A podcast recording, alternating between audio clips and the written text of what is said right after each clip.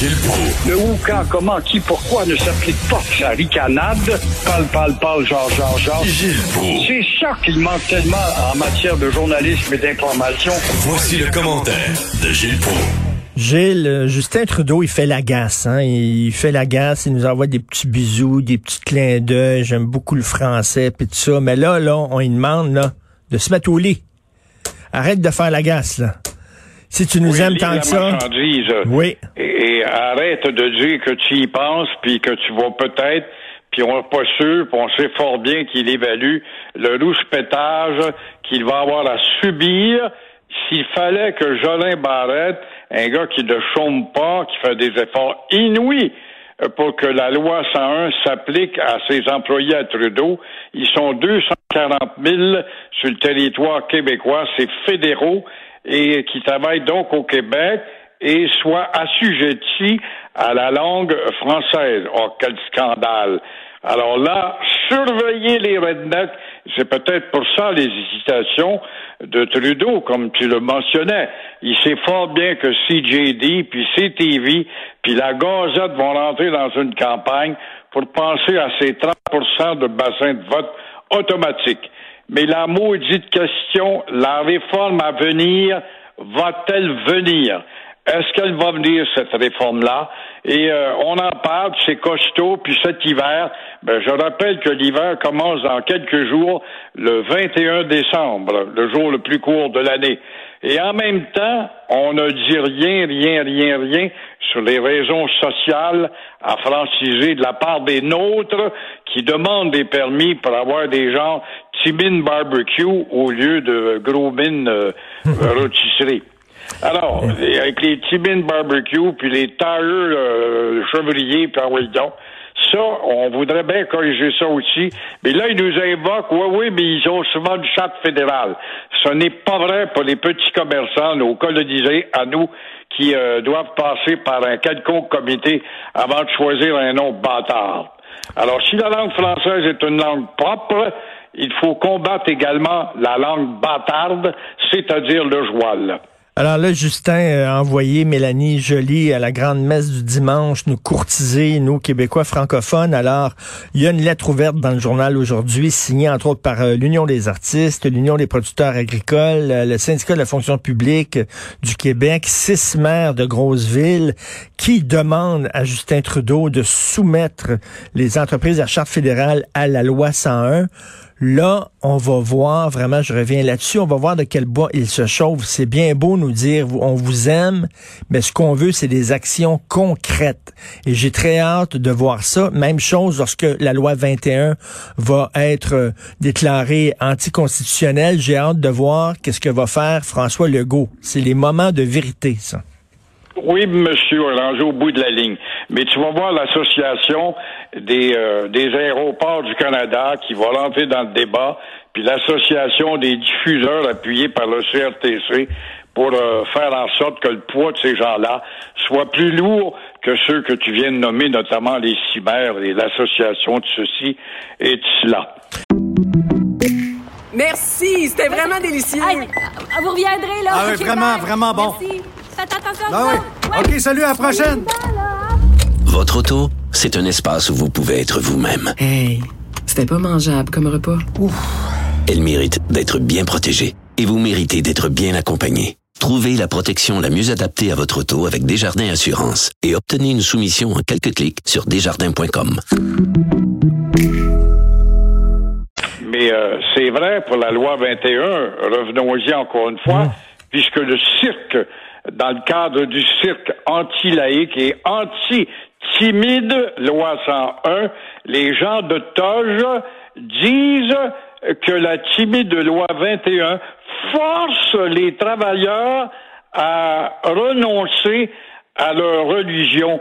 C'est drôle, la communauté juive qui dépose avec des gens de toge anglais seulement, hier, euh, nous impose des congés, nous, et on doit se fermer la gueule parce qu'ils ont leur congé à eux, puis encore telle autre communauté. Alors ça, ils ont le droit dans le free for all. Alors moi, je pensais que la croyance était une affaire privée. Alors là, vous allez nuire à notre identité si vous nous imposez de pas porter notre culotte au fond de culotte quand on est un sikh ou un rouleau sur la tête ou un couteau autour de la bédaine. Ça, c'est terrible de porter atteinte à cette liberté-là. Encore une fois, euh, moi, je vois le gars qui travaille, je ne sais pas, moi, dans un édifice, un échafaud, au 33e étage, au 4 vents, et euh, est-ce qu'il discute, lui, dans son travail de sa vie privée et de sa religion? Je ne pense pas. C'est vrai qu'au 33e, ça peut intéresser des bouddhistes qui, eux autres, par leur philosophie, aiment bien les hauteurs pour s'approcher du Créateur et s'éloigner des vrais problèmes notre sol. Mais nul doute, les cirques et les sikhs, oui, les cirques avec, mais les sikhs et aussi la communauté juive font preuve d'étroitesse d'esprit et n'ont pas lu, n'ont pas lu Marshall McLuhan, le médium et le message, et c'est pourquoi est-ce qu'on veut pas que tu portes ton médium. Et là, là, ils disent, si vous m'empêchez de porter les cinq articles de la foi sikh, c'est-à-dire euh, avoir les cheveux longs, le peigne en bois sous le turban, le bracelet de fer, le poignard sous les vêtements, puis le caleçon unisexe. Si vous m'empêchez de porter ça, je vais me sentir comme tout nu devant mes étudiants. Écoutez, si tu te sens tout nu parce que t'as pas ton, ton turban et ton, ton, couteau en bois, il y a, peut-être un problème avec ta religion. Je fais seulement poser la question. Puis là, le caleçon unisexe, là, il va pouvoir le porter, le caleçon unisexe. La loi 21 dit pas là, que quel genre de caleçon tu dois porter. Maudit. Exactement. Puis toi, t'as pas ton scapulaire, t'es un ardent religieux catholique. Est-ce que tu te sens dénudé parce qu'on ne voit pas ton scapulaire? C'est pourquoi pour eux autres et pour nous, ça doit être différent. Eh c'est comme les congés imposés par des communautés religieuses. C'est rendu que tu fermes tes commerces parce qu'aujourd'hui, c'est la Pâque juive ou c'est la fête de ci ou, de cela.